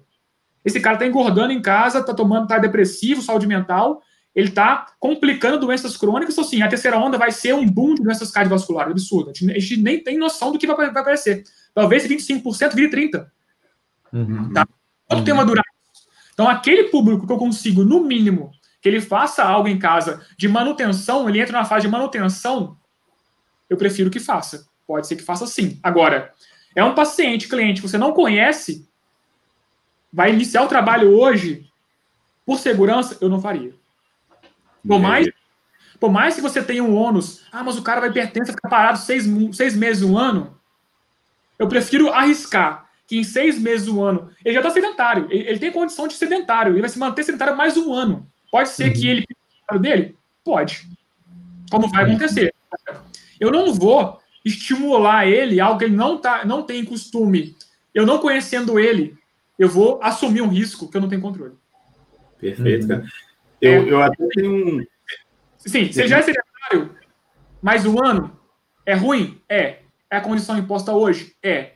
Mas eu não iniciaria nenhum trabalho. Ah, pertenço leve, tem 20 anos. Perfeito. Eu acho que tem um conceito, cara, que eu tive contato recentemente. E eu Todo acho que. Todo podcast ele conta essa, cara. Eu não, é, não é nada que eu já tinha contado, não. É a safe box, ó. Não, é isso, não. É questão, assim, é um conceito, cara, que é assim. É, eu acho que em qualquer momento esse conceito já foi validado, só que agora, na pandemia, ele ficou mais aparente, né? Que é o conceito do risco zero, que é o seguinte: você não está com risco zero de estar em casa, e você não está com risco zero de estar na academia, né? Então, assim, vamos supor, a pessoa fala assim: ah, não, eu já que eu sou do grupo de risco, ou até não, não sendo do grupo de risco, é melhor eu ficar em casa que assim eu não tenho, não estou colocando minha saúde em risco. Só que ao mesmo tempo, estando em casa, sua saúde tem um risco também, né? É, isso é muito nítido, por exemplo, na musculação. Praticar musculação tem um, uma incidência de lesão muito baixa, né? É, só que tem um risco, né? Você vai ter um risco de estar dentro da academia, né? É muito mais seguro você estar em casa, onde você não vai ser, ter nenhum risco a mais, porque não tem aparelhagens tipo, na sua volta que você possa cometer algum erro e se lesionar, mas o risco é bem baixo, né? Então, essa, esse gerenciamento de risco, que eu acho que é fundamental o profissional saber fazer em cada situação. Né? Você mesmo disse aí é, dois exemplos de pessoas que são hipertensas. Uma, talvez, o risco menor seja fazer um trabalho é, menor, já que você tem um domínio do histórico dele, tem uma aparelhagem ali que ele pode utilizar. Em outros casos, você tem um risco é, que ele é muito aumentado, você iniciar uma prática de exercício, né? Uhum. Então, o gerenciamento do risco é, nunca foi tão necessário, né? Eu acho que não só é. com os grupos especiais, mas em qualquer aluno que seja sedentário, que vai começar uma prática, né? Você falou uma palavrinha muito mágica, né? Que, que envolve toda essa questão, não só hipertenso, né? Mas é, público especial, né? A palavrinha risco assusta muito. Oh, mas o cara tem risco. falei, cara, não existe risco zero. Nada na vida é risco zero. Uhum. Você acordou, você acordou tá, tá correndo risco. Dentro de casa, fora de casa, né? Aquela questão. É, a segurança que a gente vai ter é quando esse risco ele, ele pode ser mensurável né? E ele é conhecido, conhecido e mensurável. Então, se eu tenho um paciente X e eu conheço fatores, informações que eu vou classificar o risco dele como A, B, C, 1, 2, 3, 4, eu estou conhecendo um risco, mensurando e adequando a uma realidade de uma diretriz. Então, eu vou atuar de acordo com esse risco que me falam que é assim. Né? Então, quando você conhece o risco, você vê que na literatura o risco X, Y, Z né, ele tem as indicações, né, contraindicações e indicações, você se sente mais seguro. Né? Então, o uhum. risco, ele não é algo para afastar, É algo para você moldar o seu trabalho e correr atrás. Então, assim, não existe ninguém sem risco. Né? Perfeito. risco? É, como um cara com 20 anos tem risco. Como um leque de 5, de 50. Então, o risco, ele existe. Você falou, né? Por exemplo, esse, esse paciente te ligar hoje, Renato, eu sou hipertenso, estou sedentário há um ano, eu queria começar a fazer uma prática domiciliar. Né? Eu não assumiria. O que, que eu faria, meu senhor? Pela condição XXX, não é interessante, não, não, não, não explicar para o cara por quê. Né? Eu estou negando o serviço, mas explicando por quê para ele, mas eu posso orientar. Então, na sua questão ali, né, faça algum trabalho, se já fez anteriormente, por conta própria caminhada que seja. Então, assim, orientação, qualquer um dá. Né? Agora, ele ficar em casa é um risco, ir para a rua é um risco, não fazer exercício é um risco, subir escada é um... Né? Então, assim, a palavrinha mágica que você falou, risco zero, não existe. Quando a gente começa a entender, né, mensurar, e risco fica mais, mais, mais interessante, e aí a gente começa a, a tomar coragem de entender. Muita gente não trabalha com isso porque, né, ah, esse risco pode acontecer alguma coisa. Pode acontecer várias coisas que o risco não era conhecido. Né? Quantos, quantos casos vocês conhecem aí de morte súbita na academia de cara de 20 anos? Tava lá puxando ferro, o morreu. E aí? Qual era o risco dele conhecido? Era conhecido? Não era conhecido? E aí? Né? Começa a entender isso, né? É, eu começo a juntar as coisas. Peraí. É, idade, homem, é, histórico, patologia, diagnóstico, risco. Eu faço um compêndio. Eu faço o que com isso? Trabalho. Né? Eu posso minimizar alguma coisa? Posso. Eu vou evitar tudo? Não. Vou ter sucesso? Provavelmente. E a chance de erro existe. Então a gente fica naquela ali, claro. Né? Se eu seguir aquela receitinha lá, quando eu falo receitinha, não é na prática, é você ter o respaldo. Quando eu falo respaldo científico, eu falo muito respaldo jurídico. Tá? Ah, mas como assim? Imagina só, você pega o paciente hipertenso e aplica nele um protocolo que não é que não é, que não é indicado pela diretriz X. Nesse protocolo, você expõe ele ao risco de ele ter uma morte súbita na sua mão. Beleza. Pode acontecer? Pode. Agora, se alguém for investigar isso, pô, o cara aplicou um protocolo que não era direcionado pela diretriz X, que é o padrão, no hipertenso. Cara, o cara pode te levar na justiça. E aí? Quem garante que você usou o protocolo aceitável ou não, na prática? Uhum. Então, acho que é muito disso, né? Não é botar medo, é saber que o seu conhecimento, a sua base científica de, de, de dados, o seu conhecimento de risco, diagnóstico, não, não, vai te dar base para você agir ou não agir. Ponto. Agir com segurança, né? Sabendo o que você está fazendo, né? Acho que isso é, é fundamental. Vai, vai evitar alguma coisa? Vai minimizar. Mas se tiver acontecer, vai acontecer. É. Perfeito. Cara, uma última dúvida que eu queria muito que você relatasse, porque você trabalhou muito tempo com hipertensos, com pacientes do grupo de risco, grupos especiais, e você é, teve a oportunidade de ver muitos deles em fases de treinamentos diferentes, durante duração de treinamentos diferentes. Então, cara, compartilhe um pouco pra, com a gente, assim, quais tipos de resultados relacionados à própria hipertensão, né, melhora do quadro hipertensivo, você consegue observar na sua prática, assim, ah, pô, vou te dar um exemplo aqui, ah, três meses de intervenção eu já consegui ver um resultado desse tipo X, é, em seis meses do tipo Y. Explica para a gente um pouco como que funciona isso na prática, com, com especificidade de cada grupo, enfim, tenta relatar um pouco para a gente aqui. Assim, é, a gente fica muito preso, às vezes, né, o efeito crônico do exercício. Né? Ah, se eu não trabalhar com o cara seis meses ali no mínimo, eu não vou ter efeito nenhum. Né? A gente sabe que não é. Uhum. A pressão, o efeito potensor do exercício, né, a questão do baroreflexo, toda a questão ali, né, sistemática, ela vai acontecer agudamente. Se eu fizer uma sessão com exercício hoje com hipertenso, o cara tá ganhando já. É uma única uhum. sessão, eu já expus ele a um efeito potensor pós-esforço. Né? Uhum. Então, é, a, se eu conseguir fazer três, quatro sessões com o cara, Vinícius, eu tenho eu tenho condições de fazer 10 sessões com você só. Ah, mas o indicado na diretoria de 3 a 6 meses o efeito agudo, crônico, mas o agudo já resolve. Então, assim, uhum. né, a gente vê que realmente na prática, Renato, a, a, o efeito do exercício da pressão arterial é aguda, ela é diária. Ponto. Uhum. Já um efeito positivo ali para ele. Só é que aquela sabe... ideia que o efeito crônico é uma soma dos efeitos agudos, né? Aí depende do que, que você quer levar para frente ou não com o seu paciente. Você quer oferecer só um efeito agudo para ele, né? Uhum, e, já que essa doença ela é crônica, vai, é, ela, vai, ela vai ser um dia que ela vive com ela. Viver com ela 10, 20 anos. Então, se você tem uma doença crônica, que o efeito agudo dela ela é diário, mas você quer somar esse agudo virar crônico, Ponto. Eu vou organizar uma periodização que eu consiga ali, né? No mínimo, no mínimo, três a seis meses que a, que a diretriz fala, que, a, que cronifica o efeito. É realidade? Realidade? Não sei. Né? Tem pessoas que. Uhum. Tem clientes meus que em três meses ele conseguiu suprimir dose de medicação. Né? Então, uhum. ele fez três meses no, no, no médico dele.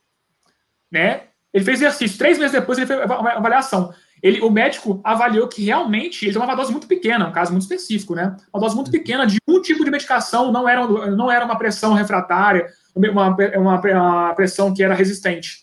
Então, ele, em três meses, ele chegou no nível de normalidade, aquele mínimo dosagem, ele cortou. O que, que ele fez? O médico fez? Seis meses, avaliou, manteve. Então, ele foi mantendo, né, sem medicação, pela reavaliação do médico, junto com o exercício. Então, condições do, do, do cliente diminuir medicação, a dose é 80, 40, suprimir medicação é, é, acontece, já aconteceu vários casos com a gente, tá? Uhum. É, hipertensos, que, que já eram, que não eram sedentários, ele fazia uma prática regular, até ex-atletas, que por algum motivo, questão ali sistêmica, ele, ele adquiriu a, a, a, diagnóstico durante o processo de treinamento, ele já era ativo, né?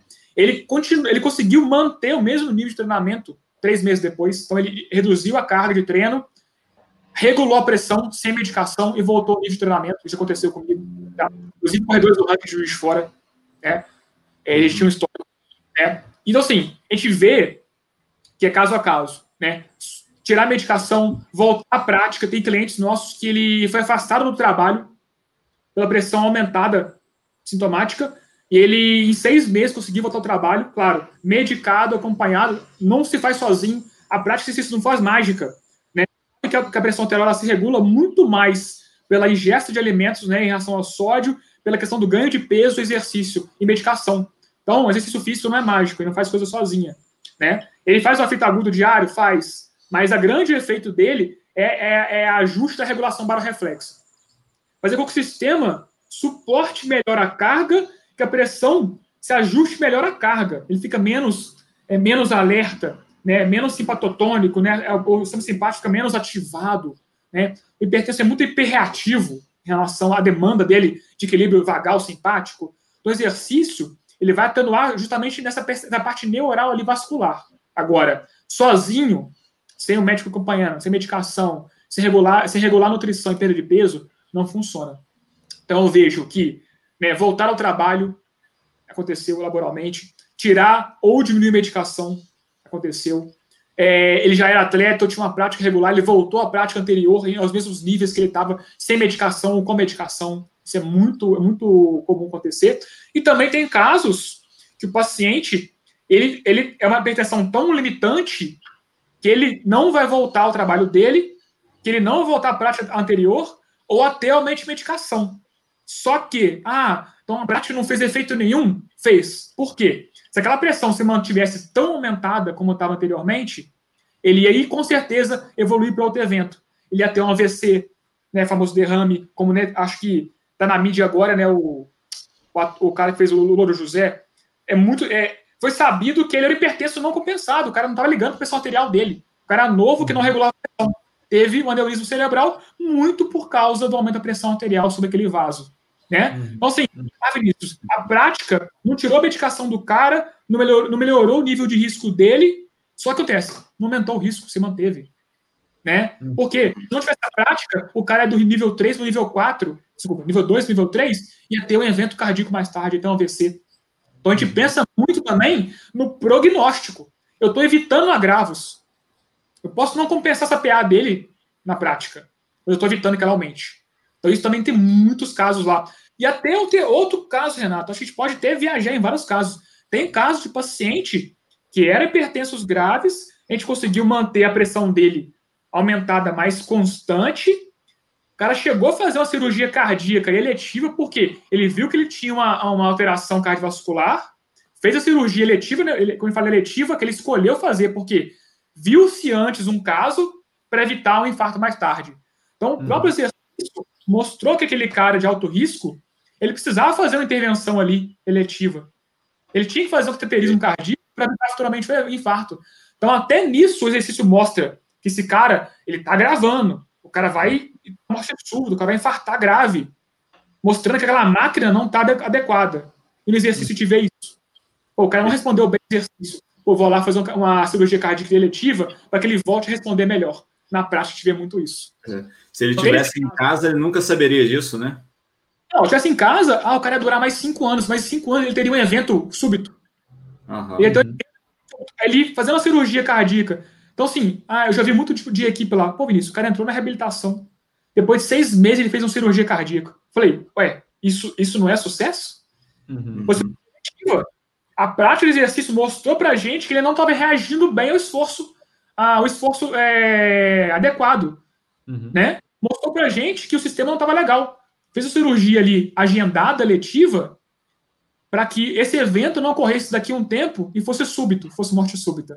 Então, até, uhum. na, até na prática, tem que ver isso. O insucesso, no, no, é, às vezes, não é só o sucesso. O cara parou de tomar remédio, o cara é, parou de aumentar a PA dele. Né? Quanto que isso vai refletir no, do, no, no dia de hoje e daqui para frente, no risco aumentado. E, e, além disso, né, cara, até contabilizando para a qualidade de vida dele em geral, que ah, aí ah, não é novidade para ninguém, né? Que eu acho é, que todo mundo já sabe.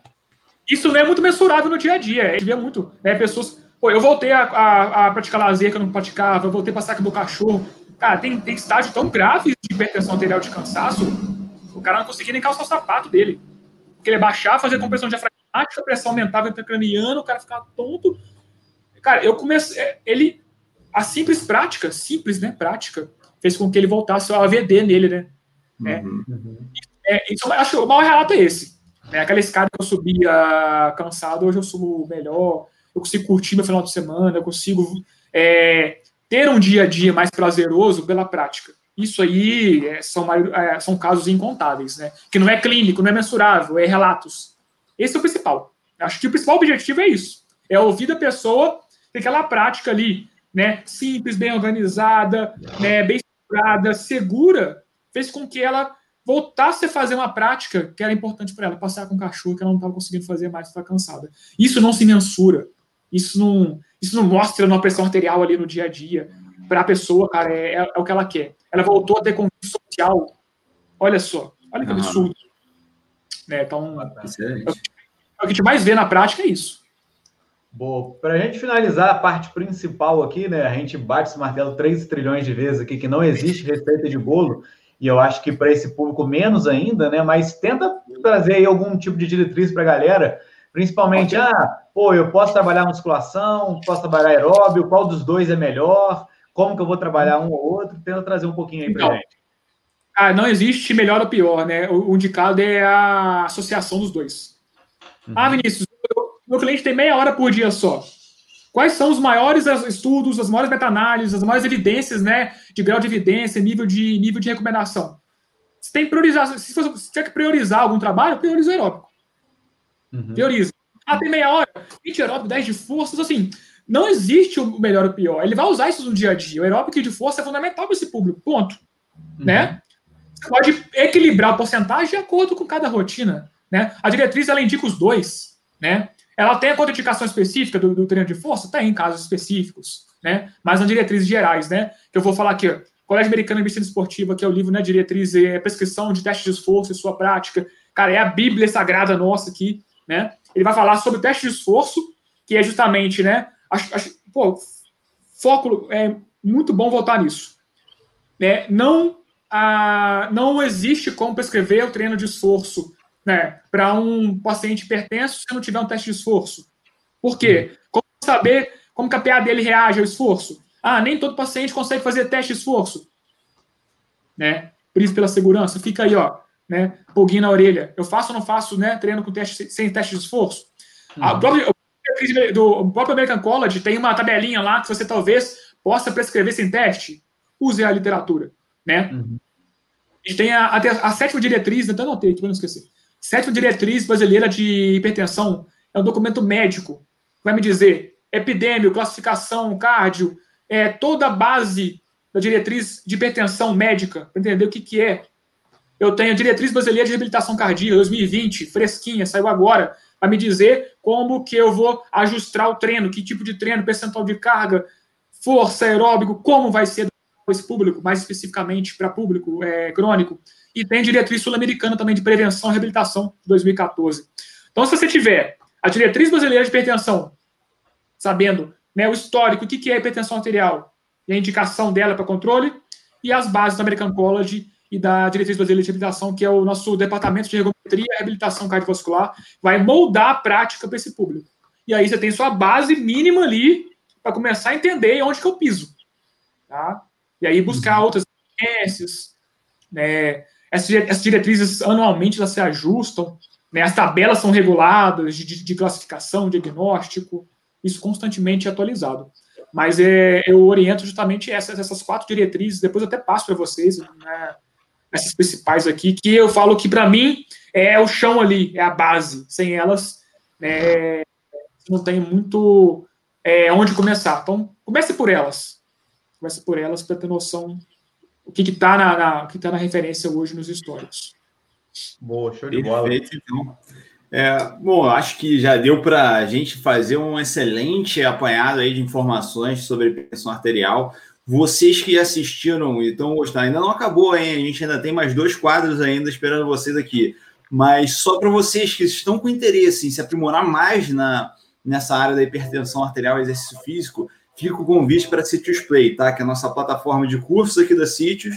Tá? E vocês conseguem lá ter uma capacitação completa em hipertensão arterial. Tá? Em breve vocês vão ver mais informações, sempre a gente divulga lá no nosso Instagram, nas nossas redes sociais, no YouTube também. Então fiquem atentos para vocês é, verem se vocês tiverem interesse em uma capacitação completa no assunto, mas com certeza, se você chegou até aqui, você já teve muita informação valiosa hoje, que já mudou bastante a tua percepção como treinador. Certo? Então vamos agora aos nossos dois últimos quadros aqui, né, onde a gente faz análise científica paralela e o que a gente está estudando. Na análise científica paralela, a gente pega um estudo é, que não tem necessariamente a ver com é, hipertensão arterial, que é o nosso tópico do podcast, mas que é relevante para o profissional de educação física, para o estudante de educação física, que pode dar algum insight interessante. Então, alguém quer ir primeiro aí? Vitor, quer dar o pontapé inicial para o Vinícius ir pegando o ritmo dele ali depois? Boa, posso começar aqui então. É, pô, pensei em vários estudos aí que eu estava lendo bastante esses dias aí, mas basicamente eu vou falar aí do que a gente postou ontem lá na, no Instagram da Cities, né? Sobre a avaliação aí de hipertrofia em agachamento, seja ele parcial ou completo, né? No caso desse estudo, o parcial foi feito ali a 90 graus do, da angulação de joelho e o completo a 140 graus, né? E aí, pô, teve uma discussão bem bacana lá, a galera lá nos stories e tal, foi interessante. Então, basicamente, o que a gente tem de, nesse estudo? Primeiro, avaliação de hipertrofia, não é ativação, a gente avaliou a hipertrofia ali, isso já é interessante, partindo do pressuposto que a gente tem pouquíssimo estudo realmente avaliando hipertrofia, tá? Resultados de hipertrofia.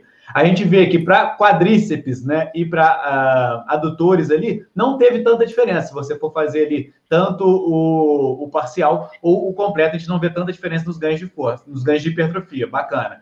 Agora, quando a gente fala aí uh, de hipertrofia de glúteos, é totalmente diferente, tá? Quando é feito parcial, a hipertrofia de glúteos é bem pequena, quando é feito aí o completo, a hipertrofia de, de glúteos vai ser muito, muito maior mesmo, tá? Então, se você quer hipertrofia de glúteos, é interessante que você opte aí pelo agachamento completo. Já um outro fator super legal que a gente vê nesse estudo aí são os isquiotibiais, né? Que é uma dúvida muito comum, que muita gente sempre teorizou muito sobre o assunto, né? Será que os isquiotibiais aí, eles têm uma hipertrofia legal ao fazer o agachamento ou não? E basicamente a gente vê que não, tá? Seja ele aí uh, tanto completo quanto parcial, a gente tem uma hipertrofia bem pequena de isquiotibiais aí no agachamento, tá? Um outro fator importante é que a galera começou a discutir ali né, lá no, no, nos comentários, que é uh, sobre a segurança de se fazer o, o, agachamento completo, tá? Então, partindo do pressuposto que o aluno está fazendo com uh, no padrão motor correto, ali, com o padrão de movimento correto, o agachamento completo é mais seguro do que o agachamento parcial, tá? Isso é uma discussão que a gente tem aí vários artigos mostrando sobre isso, exatamente por uh, fazer uma melhor, como é que a gente pode falar aqui? Ele vai distribuir melhor a, a, sobrecarga que você tem ali ao fazer o agachamento completo, exatamente porque você vai trabalhar melhor as suas articulações ali. Você vai ter gra, graus de angulação interessantes ali nas três articulações. Quando você faz o parcial, você foca mais ali no joelho, e isso pode ser, sim, uh, algum potencial lesivo maior. Porém, obviamente, dentro do padrão motor correto, tá? E o agachamento completo a gente sabe que é difícil. Então, uh, se meu aluno, ah, meu aluno faz a retroversão pélvica, continua? Não, com certeza não, tá? Você vai trabalhar mobilidade, vai trabalhar flexibilidade de quadril ali, para você conseguir fazer o agachamento completo sem fazer uma retroversão pélvica, por exemplo. Então, basicamente, é esse apanhado aí sobre o agachamento aí parcial e, e, e completo aí sobre hipertrofia. É, isso aí que você acabou de falar é legal. Eu não vou nem dar muito spoiler, não, mas tem a ver com o que eu vou falar hoje sobre o que eu estou estudando. Mas, Vinícius, Boa. conta para a gente: tem algum estudo científico que passa aí na sua mente recentemente que você acha que poderia compartilhar com o pessoal para eles terem um novo aprendizado hoje? Cara, eu vou nem, vou nem buscar um estudo recente, não, porque eu acho que dentro do quando eu falei, quando eu abordei um pouquinho sobre né, a, o treino de força para hipertenso, cara, a coisa que mais pergunta e mais tem dúvida né, a palavrinha, né? Teste de um RM para hipertenso. Né? Eu vou deixar a pulga na orelha de vocês, tá? Vou pedir para vocês buscarem né, no American College 2000, 2007, tá? A referência. Depois eu colo a referência para vocês aqui, né? Ele, ele fez o um estudo, né, colocando um cateter intra, intra, intracraniano, para a, a, medida direta da pressão arterial, a gente sabe que a, a mensuração de braço é indireta. Eu tô, uhum. Tem músculo, tem outras, outras, outras estruturas ali que vão fazer com que a pressão é, realmente ela é estimada. Né? Uhum. Então, esse estudo 7, ele foi do American College e falou assim, peraí, como que eu vou prescrever carga de treino sem, sem testar um IRM é, nesse paciente? Né? Como que eu vou predizer carga? E aí eles fizeram, né, introduziram um cateter intracraniano na, em uma específica ali, a artéria, e fizeram com que é, vários, vários pacientes hipertensos utilizassem o leg 45, né, exposto em várias cargas, com, é, conceito, progressivo de carga, e avaliou essa pressão arterial intracraniana até onde ela era aceitável dentro de um teste URM. E aí, desde 2007, lá fala né, que não só a pressão intracraniana foi aumentada e o risco foi tão iminente de se fazer um teste URM que foi contraindicado totalmente né, para teste de hipertenso. Então, uhum. né, não é indicado de forma nenhuma um teste de URM, um URM específico para hipertenso, qual grau que seja, pelo nível de risco que você vai inserir nessa artéria vascular cerebral, tá? E uhum. nem também porque, né, a, o nível pressórico intratorácico também aumenta muito. Então, aquela questão, ah, como que eu faço então? Né? Como que eu vou prescrever a carga para esse público sem fazer um RM? Né, hipertenso. Então, em 2007 eu busquei essa referência lá, foi o que eu uso muito, e que eu vejo que é a maior dúvida do pessoal. E aí, cara, como que eu faço? Né, como que eu vou prescrever a carga de treino de força se eu não faço um IRM? Né? E essa pulguinha que eu busquei aqui, até anotei aqui, para até o ano, né, não é um estudo atual, né, como é, ele é a base de todos os estudos atuais sobre o IRM hoje. Né? Uhum. Tem várias que falam sobre é, teste de resistência com 10 RMs, com 12 RMs, teste de uhum. resistência à fadiga periférica com borga social. Cara, tem um milhão de protocolos e teorias. Qual que é uhum. melhor? Qual, não sei. Especificamente o paciente. Agora, quando você pega essa origem de 2007, você vai entender por que esses protocolos atuais eles trouxeram essas modalidades diferentes. Excluindo o RM, existe várias formas de fazer. Agora, entendendo essa base, por que de um RM não, você começa a entender todos os outros atuais. Então, se você quer buscar um, um estudo atual sobre teste de, de, potência muscular em hipertenso, vá lá em 2007 no American College e entenda como que eles fizeram esse trabalho. Acho que a, a minha, minha dica é essa. Excelente. Acho interessante até do ponto de vista científico, né, essa informação, né, de você poder fazer estudos com esse público de maneira segura, né, e vou te falar que bate muito com o que a gente até fala aqui para para o público geral, tá? Porque a gente aqui na City já há tempos a gente vem falando um pouco do teste de 1RM, da aplicabilidade dele para um personal trainer no dia a dia da academia, se vale a pena utilizar ou não. É, enfim, muitas coisas para a gente discutir nesse tópico aí. Fica aí uma, uma outra lacuna para a gente preencher em breve aí com outro episódio. E show. E assim, para o que eu trouxe para vocês hoje de análise científica paralela é o seguinte: é, eu trouxe, assim, vamos dizer, bem da prática mesmo, é, e ele valida uma das coisas mais comuns de se acontecer numa academia, que é aqui em Juiz de Fora, o pessoal chama de leve, né? Vocês já devem estar acostumados com esse termo. Será que dar um leve para o cara ali no supino vai ajudar o cara? Vai ter alguma interferência na força máxima dele ou não? E em Petrópolis é outro nome? Em Petrópolis é outro nome. Né? A gente não chama de leve, não. Como é que é? Lá, geralmente, se fala assim, me dá uma moral aqui no supino, entendeu? Ah. Se você virar e falar assim, dá um leve no supino, não vão entender, entendeu? Eu fiquei aqui confuso no início, quando eu cheguei de Muito bom. Mas, basicamente, cara, eles tentaram pegar é, mulheres e homens dando um leve, né? Ou seja, dando uma moral no supino para a pessoa, dando uma ajuda no supino é, para a pessoa, para saber se isso ia interferir na força muscular total dela, né? Então fizeram um teste com é, a mulher sendo ajudante e o homem sendo ajudante, e depois sem o, ajudante para ver se ia ter alguma diferença significativa na carga. E assim, estatisticamente, não deu uma diferença grande no, é, na força máxima de quem foi testado, tá bom? Porém, teve uma grande tendência, e eles alegaram que talvez se tivesse uma amostra maior, poderia ter dado uma diferença para que quando os homens é, dão uma ajuda no, no, supino reto, eles acabam ajudando demais, certo? Ou seja, acaba dando uma interferência na força muscular do indivíduo que está se exercitando. E isso é até engraçado que tem uma lenda que diz isso, tá? Mas não sei, deve ter falado em alguma entrevista, mas dizem que o Arnold Schwarzenegger ele só aceitava leve quando era uma mulher que estava dando, né? Que uhum. se ele dizia que o homem acaba ajudando demais, fazendo muita força na barra, e isso uhum. atrapalha é, os ganhos de hipertrofia o, dele. O percentual do leve é muito alto, né? Pois é, exatamente. Mas, enfim, eu achei curioso o estudo, e, cara, como que tem aí gente querendo estudar coisas tão específicas como essa, e já fica a dica aí até para quem é instrutor de academia, que está aí diretamente, né, de como que você, às vezes, pode abordar o aluno, né, não dando, assim, uma força tão grande, dando segurança para ele, mas não interferindo ali diretamente na força muscular que ele está implementando na barra. Show Boa. de bola? Show de bola. E para finalizar, então, a gente vai falar aqui sobre o nosso estudo. Como é que a gente chama mesmo, Renato? O que, que você, está estudando? É, boa. Né, que é basicamente a gente fala aí o que a gente está estudando aqui, tentando trazer aqui para o nosso para o público aqui nosso aqui da educação física. Né? Então, basicamente, eu estou lendo esse livro aqui, ó. Empresas Feitas para Vencer, aí do Jim Collins, né? Galera do empreendedorismo aí, é bem famoso esse livro, né?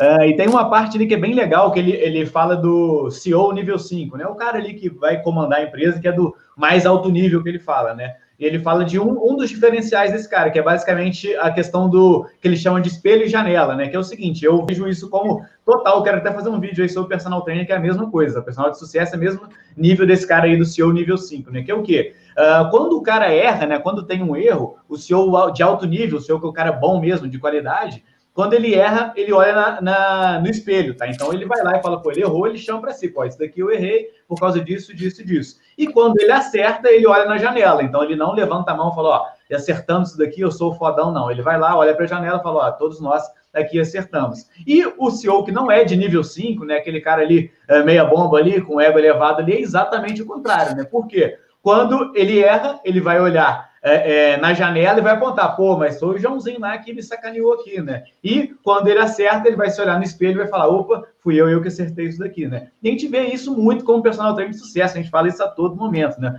O personal de sucesso, pô, é muito do cara que não é vitimista, que fica toda hora reclamando, é o cara que olha lá e fala, ah, não, eu só não consegui ter sucesso porque o Joãozinho lá me passou a perna, porque não sei quem cobra mais barato. Não, é o cara que vai se olhar no espelho ali e falar, não, eu não tô melhor por causa disso, disso, disso, vou melhorar a partir disso, né? E da mesma forma, quando ele acertar, ele tem que entender todo mundo que ajudou ele dentro desse processo aí. Acho que essa é a reflexão aí do, do que a gente está estudando hoje. Beleza. E você, Vinícius, tem alguma coisa que você tem estudado aí? Eu percebi ali que você estuda mercado financeiro também, igual o Vitor, né? mas não precisa tá ser necessariamente isso aí, não, tá? Não, mas esse estudo financeiro aí não é, é mais para pensar no futuro. É um estudo, assim, é interessante porque a gente, a gente sabe que no Brasil, né, cara, infelizmente, a educação financeira, ela é pífia, não existe, né? Uhum. E, e, né, quando, quanto que a gente deixa de, não de ganhar, né, cara, deixa de perder dinheiro na nossa vida, tanto para investimento quanto para é, questões pessoais, então, assim... Tomada de é. decisão é, em geral, né, cara? não, é, é, e assim, basicamente a gente, não entende o que é economia, o que é macro, macroeconomia, microeconomia, se fala em CDI, PCA, se fala em Selic, pô, nem tem nem ideia do que, que é isso. Isso afeta tanto o nosso dia, cara, tanto a nossa rotina, o que a gente come, o que a gente, o que a gente faz, cara. Se a gente soubesse o mínimo necessário sobre isso, né? É fundamental. Mas puxando esse gancho da questão da, da economia, eu tenho estudado muito é, é, data analytics, né? Análise de dados em saúde. É, a gente sabe que o nosso grande gargalo, junto com a questão da educação financeira, é a educação em dados. Né? A gente não tem cultura de registrar dados, de consumir dados, de pegar dados, analisar e transformar em, em, em informação. Dessa informação, tomar decisões. Eu falei muito sobre isso aqui, né? Aquela planilhinhazinha lá que se registra, cara, aquilo ali cara, é, o, é o top do que está fazendo, né? Então, assim, a gente não toma decisões certas ou erradas no achismo. Então, eu estou estudando hoje né, data analytics, né, data, é, data science, né, a ciência de dados em saúde, como que esse processo né, de informatização, de análise né, futuramente, análise de é, é, machine learning, é, esse é, o Device, o que os, os devices, os aplicativos, né, como que o cliente, o paciente pode é, melhorar a interface tecnológica com o professor, como esses dados estão aí soltos no mundo, né, de consumo, de utilização, dados de preferências, né, como que a gente pode consumir esses dados, associar isso dentro de uma plataforma, né, analisar isso e transformar em qualidade de serviço, entregar melhores é, resultados para o nosso cliente. Estou nessa, nessa, nessa lógica agora de estudar justamente isso, fugindo um pouco para a parte de tecnologia, informação, TI, para auxiliar nesse processo meu de análise de dados em saúde para tomar melhores decisões. Né? Eu trabalho muito com dados de saúde, clínico, social, dados de custo, né, que é, que é a utilização. Então, peraí, o que, que saúde tem a ver com custo? O que, que eu vou tomar de decisão para um futuro é, sustentável de um plano, de um SUS, de um sistema de saúde? Se a minha, se a minha, se a minha intervenção prévia, em tempo real, se a minha predição futura, ela vai refletir em melhoria de custo. Então, é, é, é nessa vibe que eu estou agora é, estudando, trabalhando. Né? Análise de dados em saúde, data science. É, um, é, é, uma coisa mais profunda. A gente não tem isso, informação né, de grade, mas uhum. que, onde você olha, cara, esse negócio do celular é dado, estou aqui, estou gerando dado em tempo real todo o tempo. A gente sabe que hoje, né, o petróleo do mundo são os dados, né? As maiores, as maiores companhias, os maiores é, investimentos, maior que hoje o que, o que jorra né, das nuvens é dados e é o que é o maior, maior bem de consumo hoje, o maior bem valor de mercado. Então, se no meu dia a dia, na minha prática ali, como personal, como professor, eu não souber manipular ali, entender aquilo ali, para que que serve, cara? Estou jogando fora milhões e milhões aí de informações que podem virar milhões e milhões de reais. Perfeito, Boa. É uma ideia, assim, os dados eles estão aí, né? Você tem que saber organizá-los, né? Você tem que saber é, gerenciar e utilizar, né? Sim, dados sensíveis, né? Para que, que serve? Exato, perfeito, cara. Excelente, cara. E eu vou trazer para vocês a seguinte reflexão, cara. Eu, no, a minha, o livro que eu estou lendo nesse exato momento é o Sapiens, né? Um livro aí que muita gente já, já leu, lê, recomenda. Eu comecei, no início da leitura, mas já teve ali um, um, digamos assim, informação que chamou minha atenção e eu comecei a refletir em algo é, que é muito presente na sítios, no trabalho que a gente faz aqui. Né? Que uma das coisas, uma das informações que eu absorvi do livro é assim que uma das coisas que mais destacou o Homo sapiens, que foi a espécie prevalente no passado, foi a capacidade de se comunicar, de ter uma língua, né, de conseguir falar o mesmo dialeto, de se entender, e essa capacidade avançada de, de comunicação, né? E, e, aí eu vejo como que assim, isso caracteriza o ser humano dentro de outras espécies que, tem, que temos aqui no mundo, né? É essa capacidade de comunicação.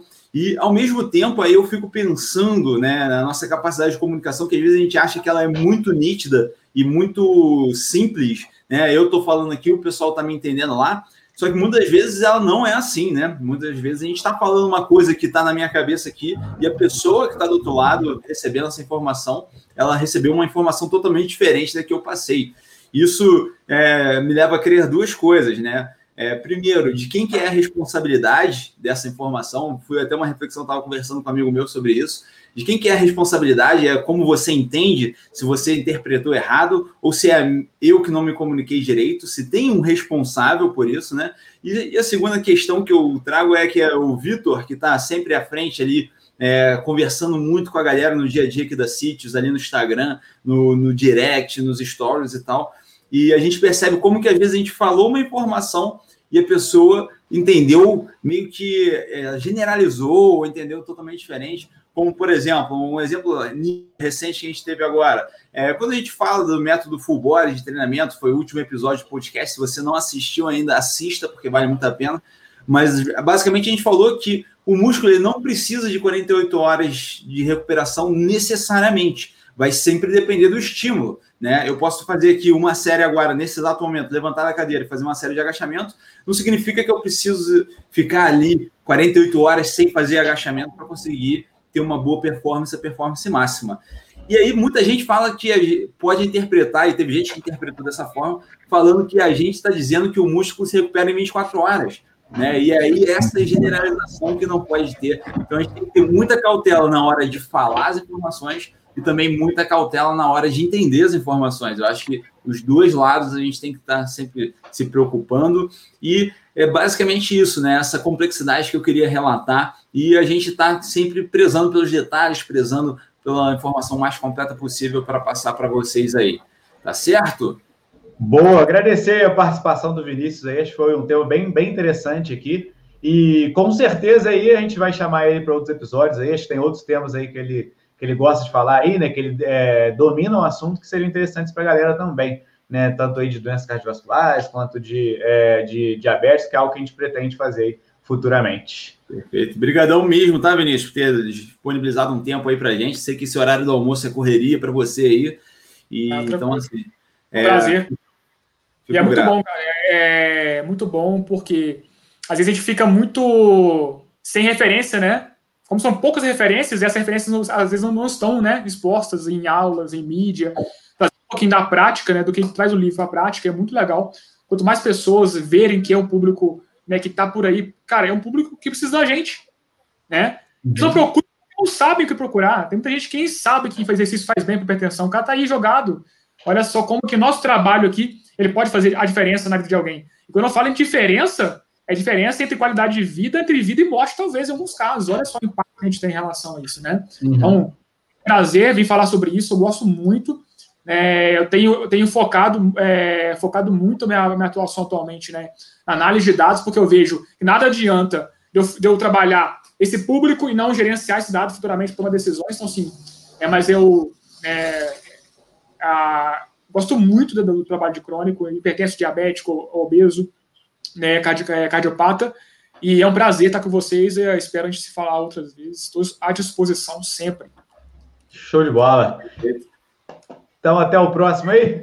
É, queria só agradecer também a todos que acompanharam a gente aqui ao vivo ou então acompanharam a gente depois aí na gravação no, nas principais plataformas de podcast. Deixe aqui nos comentários, se for aí na. Deixe uma avaliação, se for aí uma plataforma de podcast, para a gente saber se você está gostando desse trabalho que a gente está fazendo aqui, se você quer ver outros temas, se você tem interesse em outros temas, porque a gente sempre utiliza isso para se basear os tópicos que a gente escolhe aqui. Tá certo? Então, muito obrigado a todos vocês que participaram e até o nosso próximo episódio. Valeu, pessoal. grande abraço. Até mais, abraço.